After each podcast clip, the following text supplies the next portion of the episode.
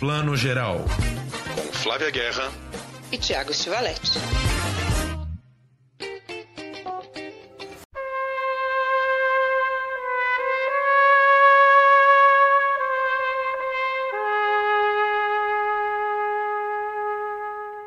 E você acabou de ouvir um dos maiores clássicos da história do cinema, essa música incrível do Nino Rota. Esse é outro também, um dos grandes gênios das trilhas sonoras. Tiago Stivalete, bom dia, boa tarde, boa noite. Hoje o podcast tá bom, né? Tem muito assunto aí. Pois é, bom dia, boa tarde, boa noite, Flávia Guerra. A gente já abre aí com o clássico da semana, que por acaso está nos cinemas também, né? Acabou de estrear esse fim de semana nos cinemas o Poderoso Chefão 3 Desfecho, a morte de Michael Corleone, esse nome gigante. É uma releitura aí do Coppola para o grande clássico aí que fecha a trilogia dele em 1990, né? Vamos também falar de um super filme feminista maravilhoso, Nunca, Raramente, Às vezes, Sempre, é o título em português para Never, Rarely, Sometimes, Always. Também teremos mais o quê? Muita coisa aí pela frente. Nossa, a gente tem também David Fincher com Mank. Outro, outro sim, né, que nasceu não clássico, mas vem aí dos clássicos, a gente vai explicar já já mais sobre isso. Ainda tem séries de Zalma e o Gambito da Rainha. Essa é a série mais falada do ano e que eu não vi. Olha que legal. é mais falada mesmo. Todo mundo tá vendo. Só falta é, você. Mas, Agora mas eu, só falta você. mas eu vou fazer essa lição de casa. Estou louca para ver. Mas é o cinema, gente. É que o cinema que me atrapalha. Tem festivais também, latino, Cine Ceará, mostra de cinema russo. Tem muita coisa. Mas vamos começar aqui. Vamos começar pelo fim, né? O Coda. O fim do poderoso chefão. Coda, aliás, gente, é como o filme tem esse o desfecho em inglês, né? A versão americana tá com esse coda, que seria que vem de cauda do italiano e na música clássica é aquele momento de uma obra né, da música clássica em que você revisita com acordes né, toda a obra. Então é o desfecho. E é isso que esse filme faz, né, Tiago? É isso. Vimos essa semana no cinema, né, Flávia? Pudemos ver. É, vamos debater um pouquinho aqui. É, já foi bastante falado é, o que o Coppola quis ou pretendeu mexendo nesse filme. O Coppola já está já tá com uma fama aí de, de grande refazedor de filmes. Ele está quase batendo o Ridley Scott aí, que tem suas 18 mil versões de, de, de Blade Runner, né? O Coppola já está mexendo aí no seu terceiro filme. Mexeu no Apocalipse Now, que naquela famosa versão Redux ganhou 46 minutos a mais, né? No ano passado, ele lançou um pequeníssimo lançamento em cinemas dos Estados Unidos, depois em Blu-ray também. Foi, bombou mais lá fora do que aqui dentro. O, o Cotton Club, que é um filme dele muito, muito como fala, muito pouco visto, né? E aí agora ele mexe no, no final da trilogia do Chefão com pequeníssimas mudanças, né? Mudou um pouquinho da abertura, mudou um pouquinho do desfecho e, e, e quis ele explicou um pouquinho, né? Na, na, na, sessão que nós vimos, teve um pouco ele, ele explicando pra gente qual foi a intenção. Ele quis que esse filme fosse um pouco uma revisitação aos personagens do chefão e não exatamente um desfecho de uma trilogia, uma terceira parte de uma história, que foi como a Paramount vendeu muito o filme em 1990, né? Tanto que o título ficou, o título original lá atrás ficou O Poderoso Chefão Parte 3, né? Quer dizer, esta é a parte 3 da história que vocês adoram, né? É isso aí. E é interessante isso que você comentou que ele virou um especialista, porque, por exemplo, no Apocalipse Now, eu prefiro o, o como foi, a primeira versão, sabe? Eu acho Sim. que ela fica mais enxuta, funciona mais. As outras não vi. Esse daqui eu gostei. Eu, as outras não posso opinar, não vi a releitura de, do próprio diretor, mas esse eu gostei, eu gostei dessa dessa repaginada que ele deu. Né? Você gostou um pouco mais, né? Eu, eu confesso que para mim ficou um pouco indiferente. Não, não, não, não detestei, nem gostei mais. Achei que ele deu uma mexida que, que favoreceu um pouco a história, talvez, mas não tanto a direção. Depois eu corri lá na Netflix para ver né, o que, que tinha mudado ali no começo e no final. No começo, ele puxa uma cena que está lá no minuto 40, ele puxa lá para frente, né, pro começo. O, o filme abre com uma conversa dele com um grande e honorável cardeal lá, que está precisando de dinheiro para é, tapar os buracos da igreja. Né? A igreja está arrombada ali no, no, no, orçamento e o Michael Corleone é o chefão que pode ajudar, obviamente em troca de muito prestígio ali para os seus negócios sujos. Né? Então, de cara, ele apresenta essa conversa. No original, tem uma grande cena em que o Michael. Primeiro começa um, um plano geral lindo numa casa no lago, que é justamente onde ele matou o irmão no começo do 2. No, no final do, do segundo episódio. E aí tem uma narração em off dele escrevendo uma carta para os filhos e convidando eles para essa missa, para essa celebração onde ele vai ser sacramentado, vai ganhar um título da Igreja Católica. E a segunda cena já é ele nessa consagração pela Igreja Católica. Só lá na frente é que nós vamos entender que as relações do, do, do Michael Corleone com a Igreja já estão mais do que escusas. Agora ele meio que esclarece, quer dizer, de cara você já entende a relação suja que ele está tendo com o seu cardeal ali, né? É, essa. É, eu acho que esse, é, isso que você está falando é maravilhoso para aulas de montagem. Pessoal das aulas de, de montagem de escola de cinema é um prato cheio, gente, porque assim esse novo início, em que ele já começa o prólogo, ele não é um prólogo literário. Eu acho que esse prólogo que você comentou do, do, do, primeiro, né, da primeira versão, ele é, ele é quase literário, né, quase de um romance de literatura. Começa naquele final, tem todo esse preâmbulo, aí entra-se mais na ação. O que é ótimo, é um ritmo de romance cinematográfico. Eu gosto também. Esse aqui, já começando na tensão, já há uma tensão desde o começo, ele é muito mais anos 2000, né? Muito mais anos 2020. É um, é um cinema que já estabelece o conflito para pegar o espectador nos cinco minutos, e aí você fica com aquela pulga atrás da orelha quando aquela festa começa. Você já vê a festa de uma outra forma. Então, assim, eu acho as duas versões interessantes. Eu gostei das duas, né? Eu acho que são duas estéticas, duas opções. Né? Mas é interessante que o Coppola disse que é assim que ele queria que fosse, ou seja, lá nos anos 90, porque o filme foi lançado em 90, ele já tinha essa cabeça de edição que eu acho que é muito mais contemporânea. Acho interessante a gente observar isso. Isso. Eu vi uma entrevista do Coppola essa semana, justamente para lançar essa nova versão, que ele fala uma frase muito engraçada, que a Paramount primeiro convidou para fazer esse terceiro filme, né? Já tinha contratado o Mário Puzo para escrever o roteiro do terceiro filme e, obviamente, estava oferecendo a ele primeiro é, dirigir também o terceiro episódio. E ele estava com zero vontade de dirigir essa terceira parte, ele não queria. E aí ele meio deixou para lá. A Paramount falou: tudo bem, a gente vai chamar outro diretor então. Aí ele falou: sabe, sabe aquela ex-namorada que você termina com ela, você... aí vem alguém, vem um amigo e conta, ah, ela tá namorando outro fulano. Você primeiro diz que não liga, finge que não liga, mas no fundo você liga. Você fala, porra, eu fiquei com ciúme. Ele falou: é isso, eu não conseguia ver nenhum outro diretor terminando essa trilogia no meu lugar. Ia ser realmente algo muito estranho, né? Não é uma franquia Alien, era uma coisa muito pessoal do Coppola. Então, é, mas você vê que, ao mesmo tempo em que ele quis assumir, é, não tinha toda essa grande vontade artística do Coppola em fazer esse terceiro filme naquele momento. E isso talvez tenha sido um pouco esse também o, o motivo dessa insatisfação final do Coppola com o resultado final, né? We've sold the casinos. We have no interest in anything illegitimate. Pois é, engraçado, né? Porque é, eu também não vejo. Olha, e mesmo a Alien, olha o que deu, muda diretor, o primeiro é uma obra-prima, os outros a gente desconsidera, entendeu? Dá nisso também, entendeu? Ainda bem que não tiraram da mão dele. Agora, porque ainda é um grande filme, né? Não se compara com os dois primeiros, de fato. E, e eu, eu andei pesquisando essa semana e vi que o Coppola estava planejando quatro, totalmente novo, com Mário Puzo, né? Em que o DiCaprio ia ser o Vitor Corleone antes da saga começar. Ia ser um prólogo, olha que, que, que... E ao mesmo tempo ia ter o Andy Garcia com esse, né, esse pós o, o, terceiro. Só que aí Mário Puzo morreu e o Coppola não quis continuar sem ele, obviamente, né? Não faria o menor sentido também. Mas é engraçado, né? Porque aí ele voltou às boas com a namorada, né? E ia rolar até um, um quarto filme. Isso seria feito agora recente? Porque assim, o DiCaprio hoje ele já é mais velho do que o De Niro era no 2, né? Não, e, sim, não ia ser recente. Isso quando o Mário Puzo ainda estava vivo, né? O Puzo morreu em 99. Então foi, foi, foi nessa época. Seria 10 anos, 11 depois do terceiro, né? Quer dizer, ia ser o, ia ser o DiCaprio mais jovem ainda do que o De Niro aparece no 2. Seria, o DiCaprio faria o De Niro como o, o De Niro tá no... ele faria o Vitor Corleone jovem. Isso, quer dizer, é meio que o Robert De Niro como ele tá no irlandês ali, né? Com aquela máscara toda, aquela coisa jovem. de Niro jovem. De Niro jovem. Mas é uma...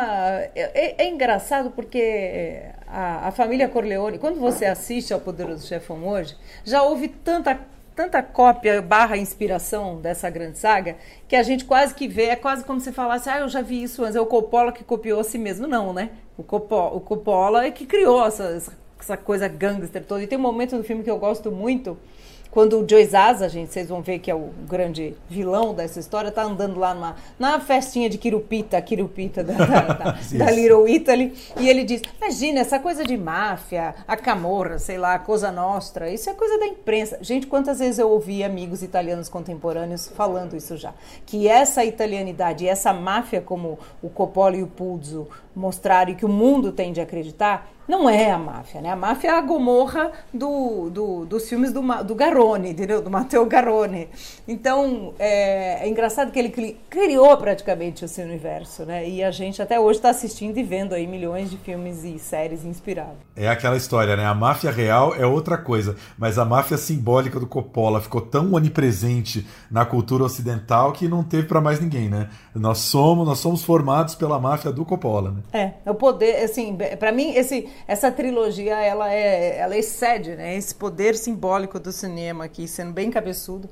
Né? É incrível o poder que tem. Você fala, ah, amo, não amo. É como Star Wars, né? Você pode não ser o maior fã de filmes da linha de Star Wars, mas não tem como negar o valor de Star Wars né, para a história do cinema. Incrível. Exato. E a última coisa que eu queria comentar é que, como Coppola tem falado muito nas entrevistas, ele também deu uma leve mexida no final. Só que assim, eu confesso, Flavinha, que eu achei esse nome todo pomposo, desfecho, a morte de Michael Corleone, um pouco grandioso demais. Me deu a entender na minha cabeça, criou para mim uma expectativa de que haveria realmente uma morte nova. E na verdade ele também faz uma, uma, uma muito sutil releitura da própria cena que já havia no filme. Quer dizer, não há não há situações novas no filme, né? Houve ali uma mexidinha de plano, uma coisa que eu confesso que eu continuei preferindo a do original. A morte em si é muito parecida com a primeira, mas eu ainda fico com a, com a primeira ali. É, eu acho que também não fez grande diferença simbólica, né? Eu acho que a essência está toda ali.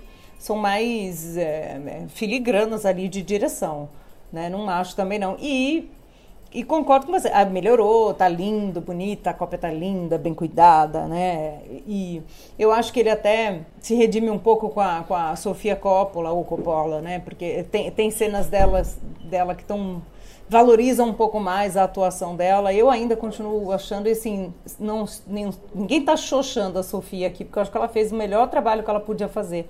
Mas ela era. É, mas pode xoxar porque ela não. Pode xoxar porque eu acho que ela não, não vai, vai ouvir né? isso Ou, ou Sofia. Mas ela mesma chegou a dizer várias vezes que ela se arrependeu, né, de fazer a Mary. Uh, mas assim, é, ela era muito, muito verde ali ainda como atriz. Claro que tinha que ser uma menina jovem, né? A, a, para registros aqui oficiais, disse que ia ser a Winona Ryder, e aí Winona declinou no último momento. Mas assim, eu acho a Sofia muito sem malícia para o papel, mesmo que ela tenha que fazer a jovem, romântica, etc. Ela é daquela família mafiosa, assim, algum, algum, algum, alguma coisa mais ali, um leve sarcasmo, não sei dela. Eu gostaria da personagem. Talvez o que me incomoda mais seja até a personagem do que a Sofia em si, ainda que eu acho que ela era muito crua. Então, Flávia H, para você não salvou, continuou a mesma interpretação de Sofia Coppola. Ah, não salvou, não salvou. Você sabe, eu vou falar, Ju, você sabe que eu sou a pessoa mais crítica do mundo, mas para mim eu até até engoli mais ela agora, agora eu não sei é isso, talvez eu esteja vendo com um olhar super nostálgico de quem já está vendo todo esse filme com 30 anos de distância e não me incomodou tanto a, a interpretação dela agora. Coppola disse que ele operou ali na edição para salvar a, a, a, interpretação dela. Não sei, não fiz essa comparação tão milimétrica para ver se, se foi realmente né, efeito da tesoura do pai, mas para mim, assim, até que passou. Agora, concordo plenamente com você que uma Winona Ryder aí no lugar faria toda a diferença, né? Winona Ryder que logo depois foi fazer, né? Não conseguiu fazer o chefão com, com o Coppola, alegou para os estúdios na época exaustão, ela estava exausta, emendando um papel atrás do outro, mas aí um ano e pouco, acho que nem dois anos depois, ela entrou em estúdio para fazer o Drácula de Bram Stoker com Coppola, que aí é um filme assim imensamente superior ao Chefão 3, na minha opinião, né? Então,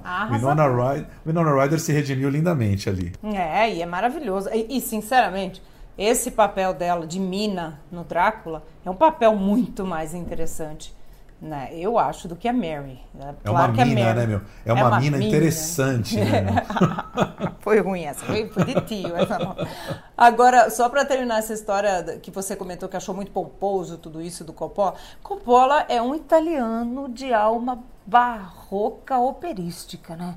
Tudo dele, assim, toda vez que você vê, ele não tem nada clean, é uma coisa clean, minimalista. E muita gente fala do estilo da Coppola, da Sofia, eu sempre falo, gente, é claro que ela tinha que ser muito mais estilo clean, minimalista, pelo menos no começo do seu cinema. Tirando, né, claro, Virgens Suicidas não é, nem o Maria Antonieta, mas principalmente o Nowhere, né? Sim, é Somewhere. Porque Somewhere, sempre a tia que sempre é porque ela tinha que também construir uma assinatura que fosse diferente desse pai operístico, né? É nossa.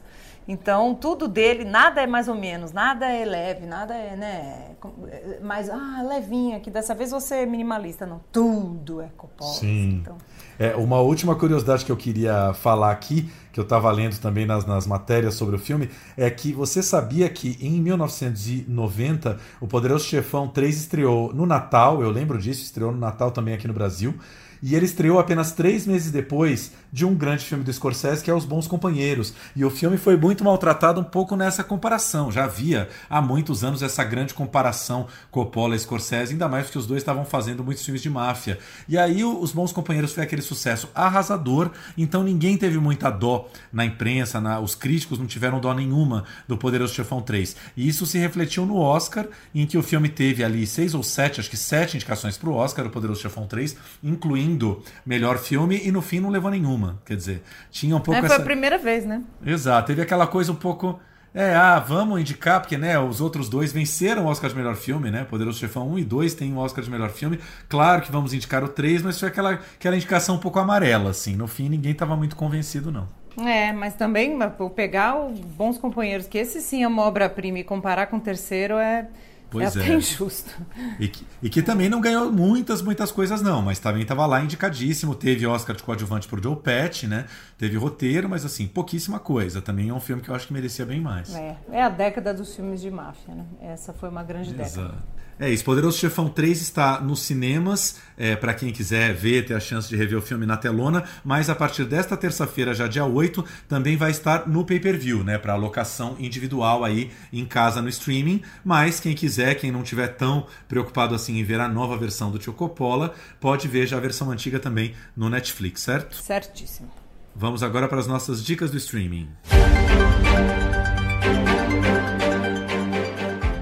Flavinha, vamos começar com um super filme feminista que você já estava me cantando a bola desde o começo do ano que você tinha visto nos festivais, né? Meu Deus, eu só amo esse filme. Ainda é o filme. Esse, eu detesto lista, tá, gente? Nós estamos chegando já já na, na, na, na, quinzena das retrospectivas. Eu sou ruim de lista, é aquele negócio, qual a sua cor preferida? Não sei, cada dia é uma cor. Então é complicadíssimo, mas esse filme com certeza. E olha que eu vim em janeiro em Sundance Revi em fevereiro em Berlim, para vocês verem que eu já tinha gostado lá no início do ano.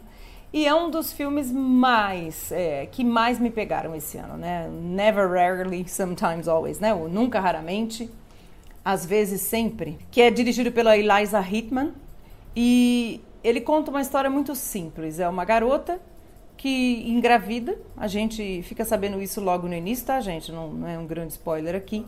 E aí ela tem que viajar da, do estado onde ela vive, na, na Filadélfia, se eu não estiver me enganando aqui, Pensilvânia, Pensil, Pensilvânia, Pensilvânia, da Pensilvânia até o estado de Nova York para tentar fazer um aborto. Né? E aí o filme tem essa premissa muito básica, mas ao mesmo tempo muito profunda. Ele não é um filme de diálogos, logo estamos falando aqui de barroquismo no cinema, esse é completamente o contrário. Ele é econômico nas palavras, trabalha muito no olhar dessa dessa garota, ela se chama Autumn, né? Outono, outono. Ela se chama Sidney Flanagan, uma grande atriz, espero vê-la no Oscar do ano que vem. E a prima dela, a Skylar, que é a Talia Ryder, que é ótima também, é a única companheira dela dessa jornada. Não só a jornada da viagem, as duas embarcam numa viagem sem ninguém saber, mas é a única companheira com quem ela tenta dividir tudo que está passando dentro dela. É um filme que fala muito do universo dessa menina, fala muito de, das mulheres, dessa, dessa situação de solidão que a mulher se encontra nesse momento. e ao mesmo tempo do geral, né? E a, e a Eliza, Tiago, como eu já comentei outras vezes, na, no Festival de Berlim, ela, ela é muito aguerrida, ela comentando o quanto é absurdo uma, uma garota nos Estados Unidos ter que viajar de um estado a outro para ter um atendimento, que é um absurdo. E eu aqui, né, no, aqui no hemisfério sul, pensando, imagina o que, que, o que, ela diria se visse a realidade do Brasil, que não existe nem esse atendimento, ponto. Né, que a gente deixa tanto a desejar no atendimento à questão de sexualidade, estou nem dizendo de aborto, educação sexual, educação para a vida, educação sobre o próprio corpo, né, sobre os direitos. Então, assim, é um filme que é lindo. I didn't see you at school today. I went to the doctor. What's wrong? Girl problems. Don't you ever just wish you were a dude? All the time. This is the most magical sound you will ever hear.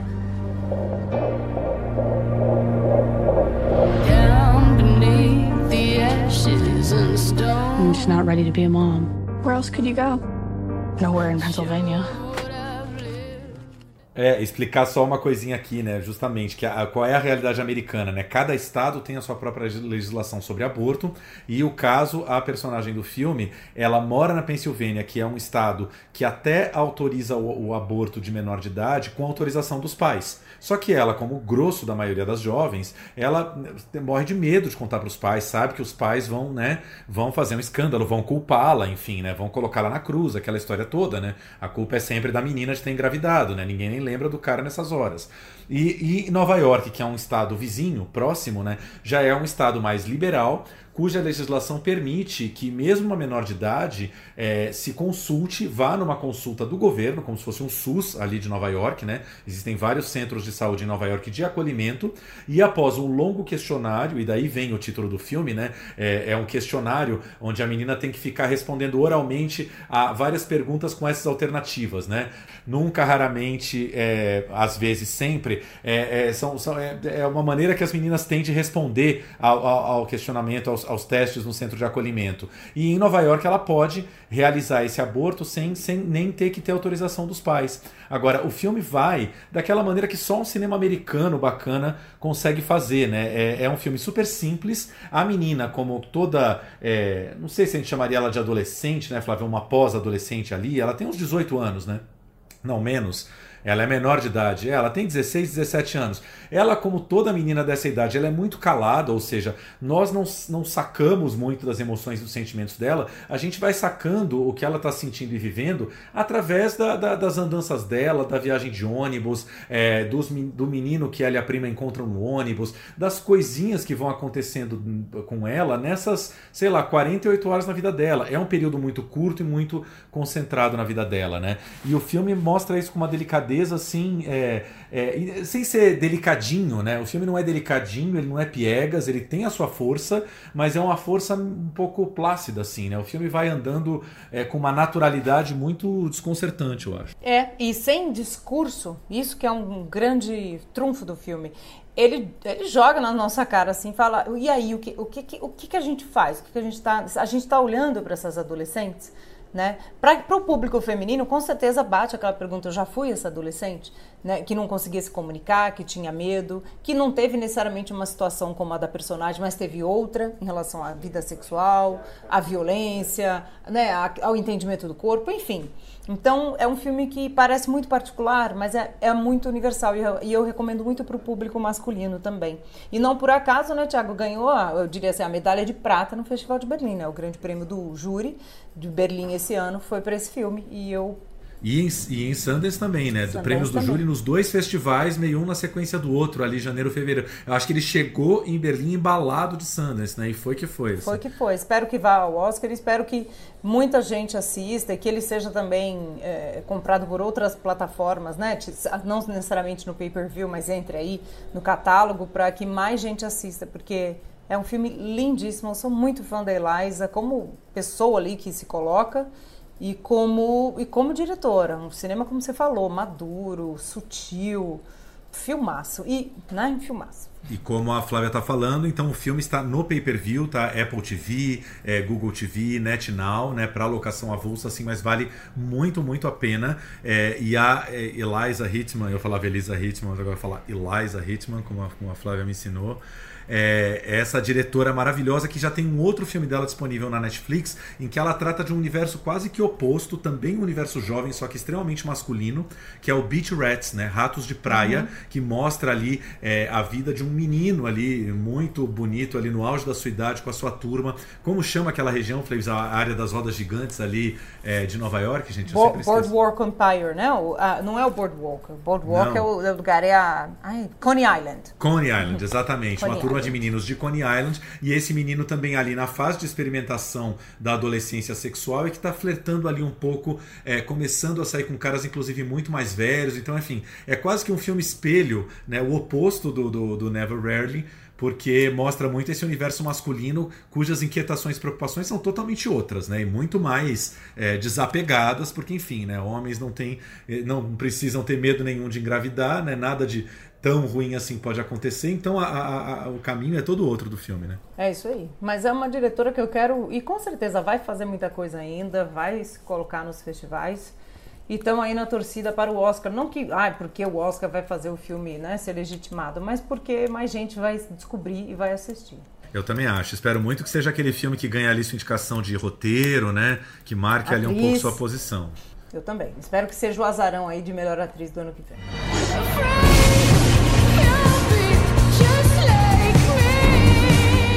Going to ask you some questions. They can be really personal. Just answer either never, rarely, sometimes, or always.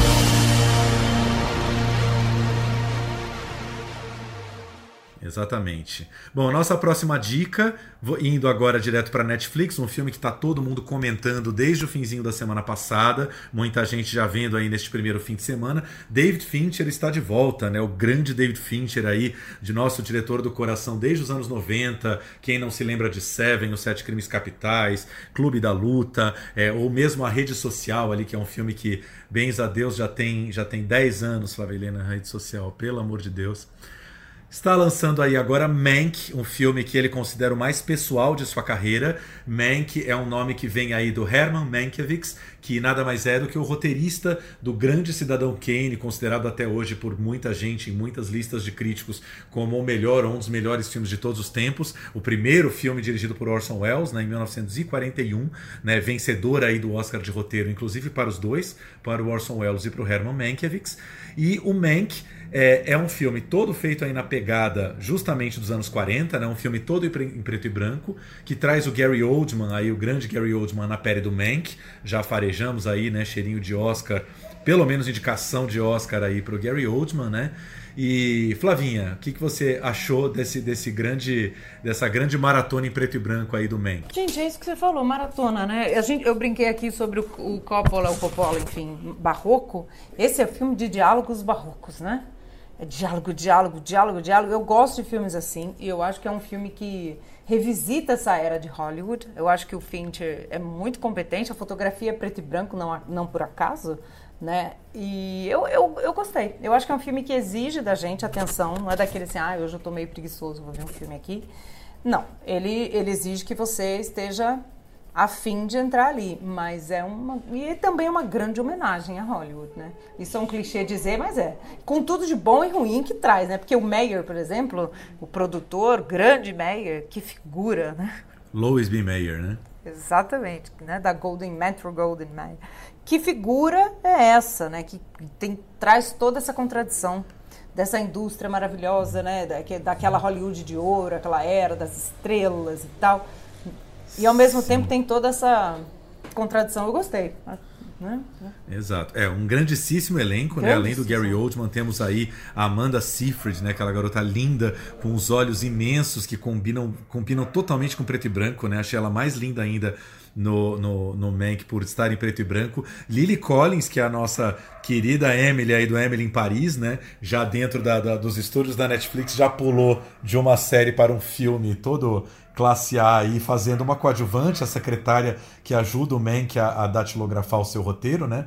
Agora eu acho que o filme tem uma grande. Não chega a ser uma pegadinha, mas assim, a gente, quando vai falar do Mank, sempre fala isso. Ah, é o filme que mostra a, a briga de egos que foi do, do, do Herman Mankiewicz com o Orson Welles para fazer o Cidadão Kane, mas isso é apenas um pedaço do filme, né? Eu acho que o legal do filme é que ele dá uma grande aula pra gente do que era não só a Hollywood ali do final dos anos 30, começo dos 40, mas também como estava a política americana nessa época da Grande Depressão, né? Economia quebrando, só que ao mesmo tempo os estúdios também ameaçando quebrar com essa com essa, né, com essa, toda essa quebra econômica, mas também num momento muito forte de influência simbólica muito forte sobre os americanos, em que eles, inclusive, eram responsáveis por produzir os cinejornais que faziam a cabeça das pessoas, né? E que, como o filme mostra, foram os próprios estúdios, né? É, Warner Brothers, Paramount e outros foram os primeiros produtores de fake news, né? Fazendo os cinejornais para assustar as pessoas contra o candidato democrata que eles consideravam socialista, comunista, enfim, uma, uma novela que a gente já viu aí e tem visto visto cada vez mais. É, né? tem uma cena do jantar,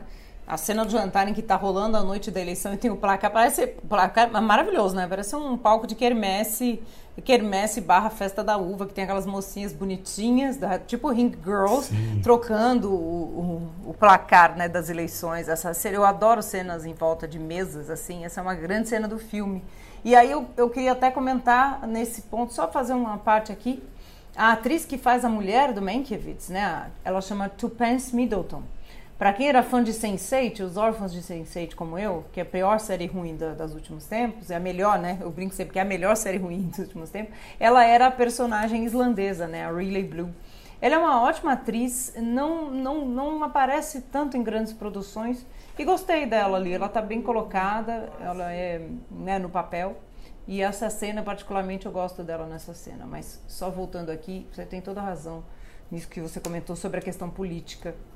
É, e, e, e é legal também ver o quanto o Fincher ele tenta não é imitar exatamente, mas é quase que ele constrói uns grandes espelhamentos entre o filme dele, Mank, e o Cidadão Kane, né? Ontem eu comecei, não deu tempo de terminar, mas eu comecei a rever o Cidadão Kane para dar essa comparada. E o Cidadão Kane, muita gente vai lembrar, tem também uma grande cena de jantar filmada de maneira muito frenética, ou seja, o, o Fincher tentou pegar no Cidadão Kane as pistas para fazer o seu próprio filme. É um filme em preto e branco, muito complexo, mas ao mesmo tempo muito muito alucinado, muito vertiginoso, né? Não é um filme é, totalmente cabeçudo, digamos assim, né? É como você falou, tem que estar com uma certa disposição para ver, inclusive por ser preto e branco e por ter sido feito no som mono, né? Imitando o som mono da época dos anos 40, mas é, não acho que é um filme nem um pouco aborrecido. Né?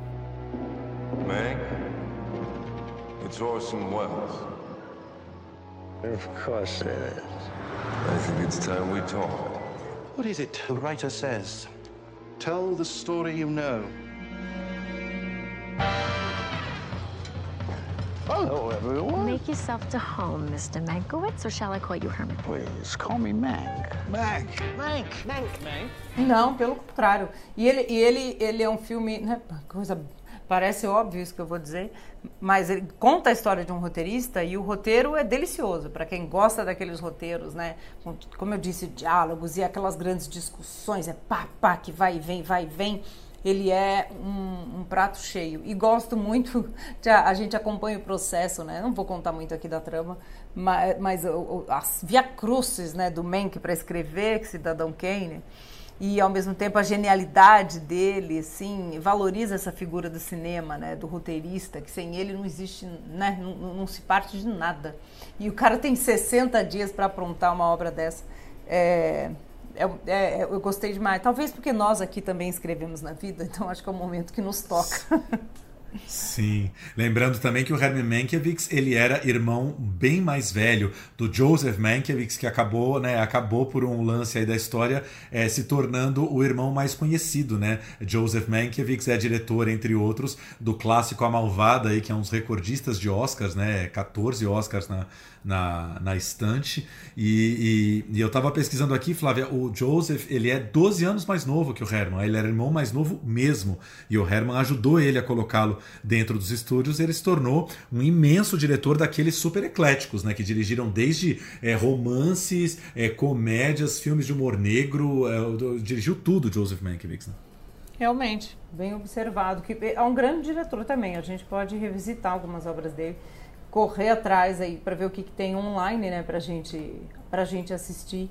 E, e, também lembrar de outras coisas que o Mankiewicz é, assinou. Ele também, obviamente, está dizendo aqui Cidadão Kane, mas ele foi um grande roteirista, né? Então Sim, sim. Ele, ele é inclusive um dos que colaborou. É, tem isso, né? O Mankiewicz é o cara que é, ele, ele hoje ele é mais notório por vários dos roteiros que ele não assinou, que ele não, não colocou a assinatura final, mas que ele ajudou a salvar e que ele consertou. Hoje o que a gente chamaria um pouco do script doctor, né? O cara que vai lá e conserta o, o, roteiro dos outros. E ele foi um dos que mexeu bastante no roteiro do Mágico de Oz, não leva a assinatura final no, no Mágico de Oz, mas ele foi o responsável por fazer todo aquele primeiro bloco que eu acho sensacional do filme, da Dorothy no Kansas, que no livro parece que é apenas um parágrafo. Quando eu era menina lá no Kansas, o livro diz apenas isso, mas ele foi, foi a pessoa que bateu o pé com os estúdios, dizendo que era muito importante é, que o espectador se identificasse com essa menina é, do Kansas rural, essa menina, um ser humano, antes que ela fosse para essa terra de fantasia. Né? É isso aí. E ele tem até uma citação a isso no filme, né? Então, é, a, a, essa questão do Mágico de Oz eu, eu, eu acho interessantíssimo. E gênio, né? Ele, ele tem crédito de escritor que contribuiu, né? contribuiu para o roteiro, mas realmente essa contribuição é apenas decisiva, né? né? Não estamos mais em Kansas, né? E a gente sai agora do cinemão com C maiúsculo e vamos para as séries, que a gente também gosta, né, gente? Claro. Tiago, quais são suas dicas dessa semana das séries? Pois é, essa, essas duas últimas semanas deu para eu parar e ver um pouquinho mais as, as séries que estão rolando, né? Ainda tem, como todo mundo, né? Tem, tem várias na fila ainda, mas, mas deu para adiantar alguma coisa. E a primeira, claro, eu corri para tentar é, tirar o atraso aí do, do, famoso Gambito da Rainha, né? Esse nome esquisitíssimo, como bem disse alguém, quando eu falo Gambito da Rainha, a gente pensa nas perninhas finas da Rainha Elizabeth, né? Que é um nome assim. Não, total, eu que falo, gente. É para paulista, é, para paulista e paulistana, eu só consigo pensar nos Gambito da Rainha, assim, ainda com esse sotaque Exatamente. Aqui. Mas, cara, realmente é, é, um fenômeno por vários motivos. Primeiro, né? A gente fala que série você está vendo. O, o Gambito da Rainha é uma uma minissérie. Isso faz toda a diferença, né? Ele, ele foi, pensar, foi pensado para ser uma minissérie em sete episódios, que teoricamente, né, Flávia, é, seriam só esses sete episódios. Estamos contando aí a história da Elizabeth Harmon, campeã de, de xadrez aí americana dos anos 60, né? A história dela contada em sete episódios. Como a série de repente se tornou a mais vista do mundo na história da Netflix, eu acho bem difícil né, que a Netflix não, não, esteja já pressionando para uma continuação, né? Do tipo, vai ter que continuar o Gambito da Rainha de qualquer maneira, sei lá como agora, né? É, e tá sendo super especulado isso, né? Porque realmente, como você falou, não esperavam. E, e é um desses fenômenos maravilhosos, né? Porque acho que tudo encaixou, né? A, a Anya Taylor-Joy é uma ótima atriz, né? Eu sou, eu sou fã dela desde o Fragmentado. Eu acho que foi a primeira vez que eu prestei mais atenção nela. Ela tá super diferente aqui, não só pela caracterização, mas pela, pela, pela encenação mesmo, né? Pelo trabalho dela. E ela tem esse olhão, né? Você falou em olhos enormes da Amanda, ela também, né? Tem um olho expressivo, o cabelo ainda favorece a angulosidade do rosto dela. Ela tá muito bem no papel. E eu gosto da história do Gambito da Rainha, porque ele, ele tem essa expressão, que é o gambit, né, em inglês, ele parte de uma, de, uma, de uma coisa muito feminista, na verdade, né? Porque é quando você começa um jogo do xadrez, perdendo, per, eh, apostando ali, você perde para ganhar, você é agressivo, você já abre o jogo logo, né? E se arrisca. Então é uma, é uma menina, né? Uma jovem nessa, nessa história, arriscando nisso. É uma grande metáfora, até muito óbvia para ela na vida, né, o tabuleiro ali e o jogo como, como esse, esse cenário, mas funcionou, funciona. Só não funciona a tradução para o português, mas eu até entendo, tudo bem. E a série é esse sucesso incrível, maluco. Né? É, duas coisas me chamaram muito a atenção. É o como a série consegue lidar com esse universo do xadrez, que não é um universo agradável para todo mundo. Eu mesmo confesso que eu não tenho nenhum amor por xadrez. Comecei, tentei aprender ali com, com 12 ou 13 anos, mas não, não me encantei e pulei fora. Mas o, o a série é aquela, aquela baita lição de direção e de roteiro que mostra o como o, o, xadrez ou qualquer outro esporte no cinema ou nas séries ou na ficção é apenas um grande pretexto para você acompanhar a ascensão e a jornada de um personagem, né? Então eles vão encontrando ali soluções interessantes para filmar cada partida de xadrez. É, nós não estamos entendendo lufas daquilo, nós estamos quase que na posição da mãe dela ali que também não está entendendo nada, apenas torcendo por ela, mas nem por isso a série deixa de ser envolvente. Então aí eu acho que está já um grande mérito da direção. E outro grande mérito do roteiro, que eu acho que também é, é, é fórmula primeira do cinema clássico americano e que funciona aqui muito bem, é, é Elizabeth Harmon é uma grande campeã de xadrez, mas ao mesmo tempo ela tem um grande defeito, um grande ponto fraco, que é o vício em remédios dela na infância e posteriormente ali uma certa adicção nas bebidas, né? um certo vício, uma dependência das bebidas. Então é aquela história né, que a gente aprende também na aula número um de roteiro. Se ela fosse apenas uma grande campeã de xadrez, xadrez, a gente não se identificava com ela, mas como ela tem o seu grande ponto fraco que a gente acompanha de perto também, a gente cola nela e se identifica, né? A gente fala, pô, ela é gente como a gente, então eu vou torcer para essa menina aí ser, ser campeã de xadrez, né? Funciona um pouco assim. Funciona, funciona. E, e como você falou, você não precisa necessariamente ser fã de xadrez para entender. A dramaturgia está bem desenvolvida. Você entende ali qual, o, que, que, ela, o que está literalmente em jogo, né? E a Enya também, ela não é as do xadrez assim. Ela, ela também teve que estudar e, e fazer as cenas ali do York, porque depois ela até esquecia as jogadas, não é tão simples assim. E eu gostei de saber que o, o autor da, da série, do roteiro, ele teve consultoria, né? O, autor, o roteirista e diretor é o Scott Frank. E ele teve consultoria do, do Kasparov, né, o Gary Kasparov, que é tipo o maior jogador né, da história, e de um americano, Bruce Pendleton, que é um instrutor incrível também, muito famoso. Eu, eu ganhei, é uma anedota aqui, meu pai era muito fã de xadrez, e ele deu para mim e para o meu irmão, quando a gente era criança, o livro do André Fischer, que também é um grande enxadrista, com várias jogadas ensaiadas para a gente ficar tentando. E a gente tem esse livro, esse livro até hoje. Eu falei, vou resgatar para mas o, o Kasparov falou que as, as, jogadas eram bem simples, assim, não eram muito complexas do autor do livro, não, né? Porque é baseado num livro, né? Mas, é, então, é interessante, né? Quando o, o, a venda de xadrez explodiu no mundo nessa temporada. Men are gonna come along and want to teach you things. Doesn't make them any smarter. You just let them blow by. Then you go on ahead and do just what and how you feel like. Someday you're to be all alone. Pois é. É, as buscas por xadrez no Google dispararam e tudo mais, né? Agora, eu acho que é também é uma série, é, a, mesma coisa que a gente falou já uns bons meses atrás sobre a Normal People, aquela série é, irlandesa maravilhosa que está na plataforma Stars Play, né? É uma série mais de personagens do que de eventos. Os eventos em si, é, você meio que, cara, começa a série, você sabe que essa menina vai ser campeã de xadrez, né? É uma história real, já sabemos, né? Não tem, não tem nem spoiler para dar do, do Gambito da Rainha mas os personagens são muito encantadores e é uma série simples. Eu acho que a gente tá é, sempre carente de séries é, despretensiosas e um pouco mais simples, né? Porque a gente acaba de ver uma The Crown, que é aquela coisa, tramas monarquescas e aquela coisa gigante, e vai para uma série menor, né? Uma série é, despretensiosa que te pega pelas atuações, uh, pelos personagens bem escritos ali, enfim, é um outro tipo de encantamento mais, mais suave, assim, né?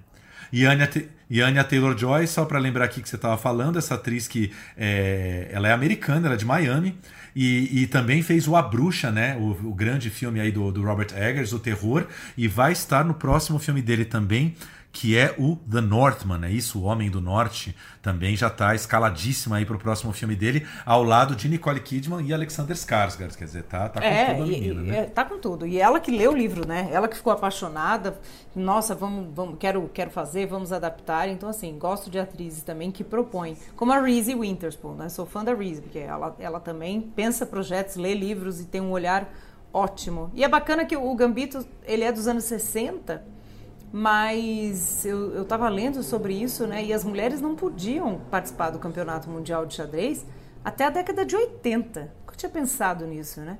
Então, é muito recente, né? Que coisa.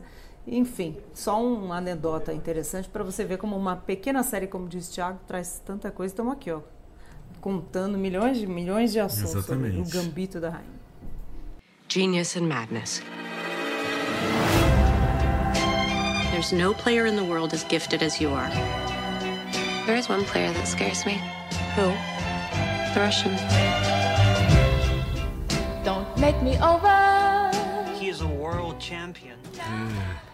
E, e, a outra que eu queria dar essa dica, porque é uma série que estreou no Globoplay final de outubro e, e não foi tão vista assim, acho que merece uma chance, é Desalma, que é a primeira série de terror brasileira da Globoplay, terror ou suspense talvez, uma série, digamos assim, de bruxa, né, que estreou na, Globo, na Globoplay, toda passada no sul do Brasil, numa comunidade ucraniana é, no Rio Grande do Sul, ali, né, é, terreno ali de araucárias, né, tipo é, campos muito gelados, aquele frio, quase que uma neve que está vindo a qualquer momento, e uma série que, que explora é, um ambiente muito pouco visto, é, tanto nas novelas, né, como em qualquer dramaturgia brasileira, mesmo cinema explora pouco esse ambiente, e uma história muito bem contada ali em 10 episódios episódios pela Ana Paula Maia, que é uma autora nova, é, que já escreveu alguns livros de terror, já escreveu alguns roteiros, mas essa, digamos assim, a primeira obra de vulto dela. E conta a história um pouco dessa, dessa cidadezinha fictícia de Brígida, é, que tem uma festa é, anual, que é uma festa de tradições aí ucranianas, chamada Ivana Kupala, que é como se fosse uma grande fogueira acesa aí no meio da floresta para invocar aí os grandes espíritos. Mas, obviamente, como em todo e qualquer eh, bom filme ou série de terror, né? Essa festa vai virar um pouco errada, né? Do tipo, vai, vai mexer com energias que não devem. E aí, no, no, no, grande protagonista da série, Cassia Kiss fazendo aí, digamos, a bruxa mãe da cidade, que 30 anos atrás, em 1988, perdeu a filha num, num, num acidente, numa história muito mal contada e mal resolvida, justamente numa festa de Ivana Kupala. Quer dizer, a filha da bruxa morreu 30 anos atrás e ela guarda um pouco essa, esse rancor, essa vingança contra a cidade e ela vai ser amparada aí no, no elenco por Cláudia Abreu, que, que tá magnífica como sempre. Eu sou fã número zero de Cláudia Abreu. É, é legal ver ela dentro de gênero, fazendo ali aquelas expressões e, e, a, e as cenas de pânico e de terror que o gênero exige.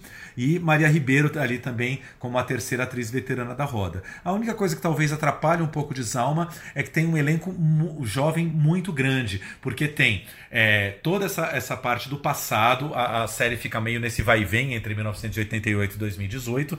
Então tem a turminha jovem do passado, e aí, no presente, você tem esses jovens que viraram adultos, né? É, Abreu e outros adultos. Só que você tem os filhos deles, ou seja, tem, tem dois grandes elencos jovens ali. E elenco jovem, como a gente sabe, é um pessoal que está começando. Então, o tom de interpretação é muito mais monótono. Enfim, é, é, nessas, nessas cenas em que apenas os jovens estão, a série perde um pouco de temperatura. Mas o roteiro é muito bem escrito e, e como todo bom terror, não fala simplesmente do terror, fala de muitas outras coisas sociais por trás, incluindo esses preconceitos horrorosos que a gente sabe que tem em cidades pequenas, né? E são esses preconceitos que movem o terror de Desalma, e isso é bastante interessante. A senhora está dizendo que pode trazer alguém da morte. Tudo que existiu uma única vez jamais deixará de existir.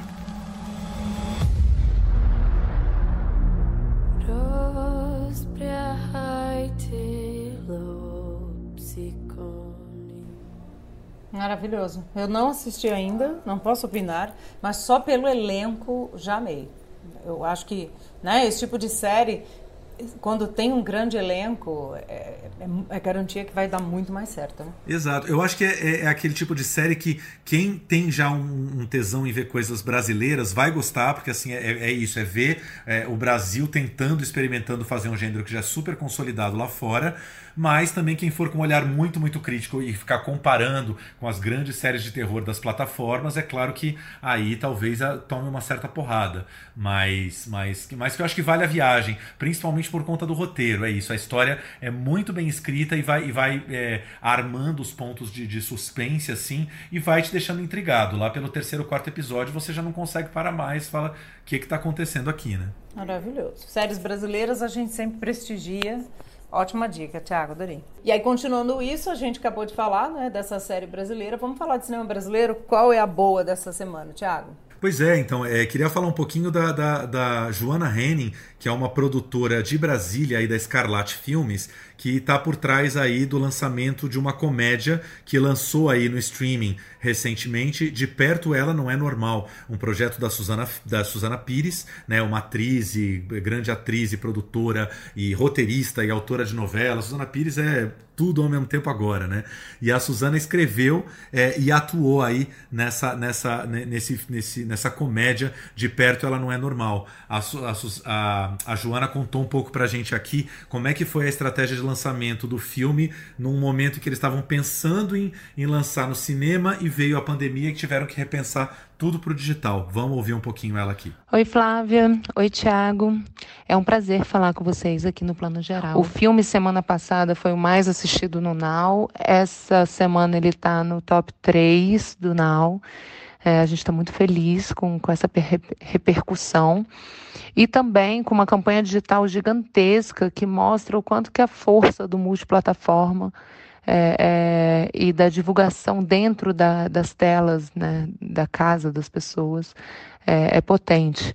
É, eu acredito que essa experiência ela tem que servir de, de exemplo para que a gente entenda que a multiplataforma não tem volta, né? Que até a, a, a, sala de cinema ela ganha muito com as campanhas digitais e, e os modelos de distribuição dos conteúdos daqui para frente, eles vão sofrer bastante evoluções para que a gente potencialize e, e, e amplie a cadeia do consumidor. E a Joana conversou um pouquinho também, Flávio, um negócio que eu achei muito interessante. Ela, ela, ela tem implementado já há algum tempo na Escarlate a questão da cláusula da diversidade nas suas produções, tentando em todas as produções que ela faz é, ter ali é, o, seu, o seu mínimo de participação é, das mulheres, de profissionais negros, né, de, de, tentando aumentar a diversidade das suas produções para que isso se reflita no resultado da, dos filmes e das séries que ela produz. Ela vai explicar um pouquinho como que ela, como que ela, ela, ela começou todo esse sistema dentro da produtora. Do que a sociedade, a partir da, da, da aceleração da comunicação via internet, ela, ela tem questionado alguns valores e que o mercado audiovisual não poderia deixar de questionar também algumas práticas dentro do mercado, a começar pelo assédio sexual, seguida pela por pagar menos a mulheres, né, ter um salário desigual de acordo com a questão de gênero, é, seguido pela não inclusão é, de negros na equipe técnica, seguido pela não inclusão de portadores de deficiência física na intelectual nas equipes técnicas e por aí vai. Até chegar na própria concepção do conteúdo em si. Né? A, a, cláusula de inclusão ela não traz proibitivas nem, nem tratativas. Ela estimula a inclusão, ela estimula o produtor de audiovisual a pensar: é, eu realmente preciso é, retratar esses personagens que não representam mais é, os papéis da sociedade atual. É, eu realmente preciso cair nos vícios de estereótipos.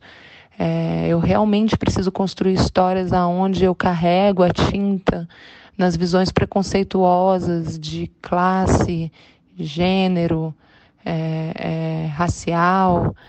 Tá? Então aí tá aí a Joana Henning falando. De perto ela não é normal, uma dica aí no Telecine Play de comédia brasileira para quem gosta aí das comédias nacionais e que está um pouco afastado aí dos cinemas, né? Tanta gente vai ver comédia nacional no cinema e atualmente, né, estamos aí esperando a grande volta das comédias nacionais aos cinemas, às telonas. É, comédia brasileira é um grande gênero, né, da nossa nossa produção, é sempre certeza de bilheteria e quando os cinemas voltarem ao ritmo normal, com certeza. A gente gosta de tudo, né, gente? Não é toa que aqui é plano geral. Então vamos seguir. É isso. Ô, Flávia, e agora nessa reta final, estamos aí chegando mais para o final do ano, só que temos um país aí surgindo forte no cenário dos festivais aí essa, essa, nesses últimos dias, não tem? Pois é, Tiago, esse ano já teve festival de tudo e agora vai ter festival nos cinemas que eu mais gosto, cinema russo, com dois festivais. Olha que maravilhoso, gente, uma mostra, né, no caso, duas. Olha, primeiro um que está na primeira edição, é a primeira vez que tem, está chegando aqui no Brasil.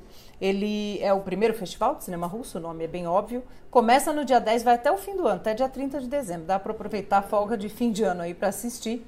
E é como disse o próprio né, comunicado deles, uma aposta aí, né, do Ministério da Cultura Russo, né, da Federação Russa e da Rosquino. Eu adoro esse nome Rosquino, gente, não consigo não pensar em piada de tia da Rosquinha. Mas voltando aqui, vamos ser sério, da, tia Homer Simpson. Rosquino é como se fosse a Ancine russa, né? Ela é, incentiva, promove o cinema russo no, no, cenário internacional, em feiras, em mercados de cinema, e eles estão com, com, essa aposta muito boa, parabéns, porque é isso que a gente tem que fazer pelo cinema do nosso país.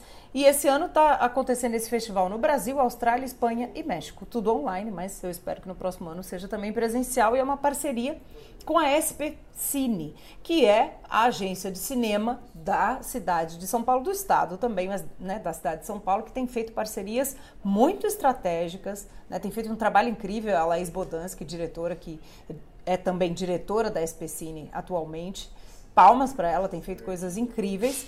E vai estar tá tudo lá para a gente assistir online. E eu gostei muito, eu vi a coletiva de imprensa da diretora da, da da, da, agência, né? Ela chama Evgênia, Eugênia, né? Evgênia Markova, que tem uma super experiência nessa área, e ela fala que ela quis, eles quiseram, claro, mostrar pra gente o cinema russo contemporâneo, porque a gente sempre fica ligado lá naqueles clássicos, são maravilhosos, a gente tem que conhecer, mas também vão ver o que, que tem aí de comédia, né, de filme de terror. Terror, aliás, é uma linha que o cinema russo manda muito bem no mundo inteiro, a animação. Então, é isso que essa mostra traz, o novíssimo e contemporâneo cinema russo.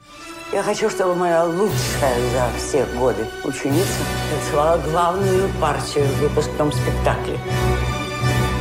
С Богом!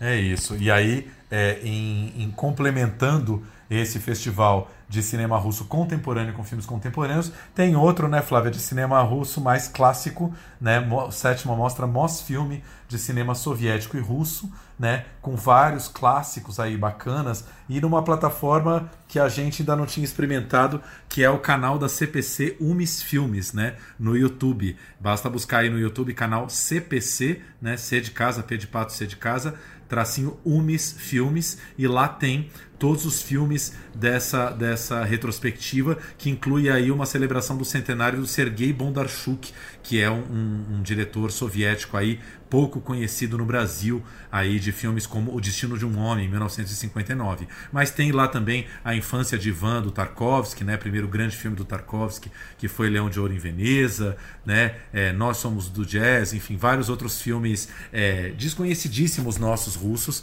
para ver aí é, durante um tempo determinado no canal do YouTube aí do CPC.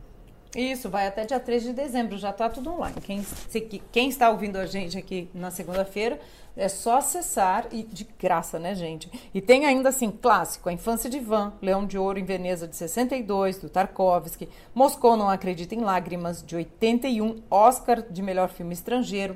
E essa mostra, ela é muito complementar, porque se a Rosquino é a Ancine, né, a agência de cinema da, da Rússia, a Mosfilm é um dos maiores estúdios da história do cinema mundial, não é só da Rússia, desde a década de 20 existe. Já realizou mais de 2 mil filmes, então o acervo é maravilhoso. E claro, traz sempre essa mescla interessante entre os super tarimbados, né? Claro, Tarkovsky com outros cineastas que a gente também quer e merece conhecer. Vamos ouvir um pouquinho o Igor Oliveira, que é um dos curadores, comentando como é que foi essa escolha da curadoria esse ano. Bom, para fazer a curadoria da Mostra Mosfilme, primeiro nós fazemos uma, uma relação de, de filmes que a gente pesquisa e conhece, é, considerando diversas décadas, gêneros, diretores e também é, é, não só a década em que o filme foi é, produzido e lançado, mas é, décadas retratadas nos filmes, décadas relevantes sobre a história é, da Rússia, da União Soviética e da participação do país na, na, na história da humanidade, na história mundial. Né? E aí nós submetemos essa lista ao Mosfilme e para eles sinalizarem o que tem disponibilidade. Às vezes tem coisas que que estão numa qualidade muito ruim, ou às vezes é coprodução com outro estúdio, outro estúdio não existe mais, enfim, tem uma série de, de variáveis aí. E a gente também sempre é, confronta isso com a informação que eles passam para a gente de, de filmes restaurados, porque eles têm um trabalho sistemático de restaurar, todo ano eles restauram muitos filmes, um trabalho muito cuidadoso, e as restaurações são incríveis. Então a gente busca, na medida do possível, trazer as exibições a partir de matrizes restauradas com a melhor qualidade de som e imagem possível. É... E aí, é... nessa busca, a gente procura trazer também, assim, porque a gente sabe que o público, é... pelo menos o público mais geral brasileiro, ele conhece principalmente o Eisenstein e o Tarkovsky alguns outros diretores dessa mesma época do Eisenstein, o Pudovkin, por exemplo, mas fica bem restrito a esses diretores. Então a gente procura ampliar o leque de diretores, de filmes de diretores dessas, dessas épocas e de outras vindo para os dias de hoje, que tem uma produção, é, tem um volume menor, menos produções, menos filmes sendo lançados, mas tem filmes muito interessantes. E, por exemplo, o Karen Shakhnazarov, que é o diretor-geral do Mosfilm e também é cineasta, é um cineasta espetacular. E ele, é, ele tem uma produção riquíssima, principalmente como diretor, como cineasta, nos anos 80.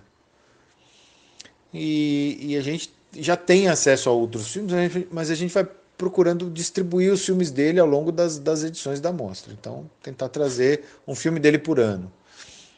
E, a gente recebe um retorno muito positivo das pessoas que frequentam a mostra já desde o começo, é, que ou compram os nossos DVDs, nossos Blu-rays, que é, conheceram o trabalho dele a partir do nosso trabalho. Então isso, isso deixa a gente muito feliz, é muito gratificante. E para terminar nossa lista de festivais, um que acontece lá no Alto do Brasil, qual que é também, nosso querido?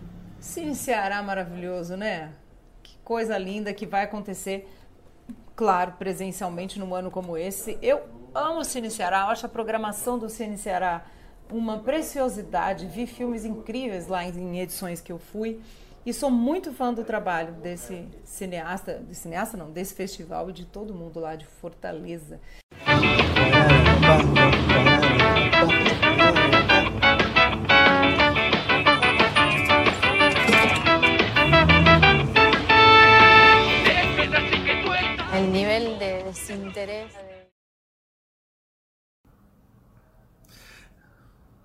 É isso. Flavinha, eu queria encerrar com uma notícia que a gente não pode deixar de comentar, que está chacoalhando o mercado do mundo inteiro, né? O mercado de cinema. Tá todo mundo ainda, até agora, hoje, segunda-feira, tá todo mundo tentando assimilar, meu Deus do céu, é, como, como que isso foi acontecer. A Warner anunciando que vai lançar os seus 21 grandes filmes, né, do seu do seu lote aí de 2021, todas as suas grandes atrações, direto no seu streaming da HBO Max nos Estados Unidos. Quer dizer, aquilo que estava sendo ensaiado esse ano com Mulher Maravilha vai virar regra para os estúdios Warner no ano que vem. E o mercado está todo aí é, tenso um pouco, discutindo, porque é claro que a Warner é, estaria aí abrindo um, um precedente aí, um início de uma nova relação com o mercado exibidor, com as salas de cinema e talvez dando exemplo aí para outros estúdios fazerem o mesmo, né?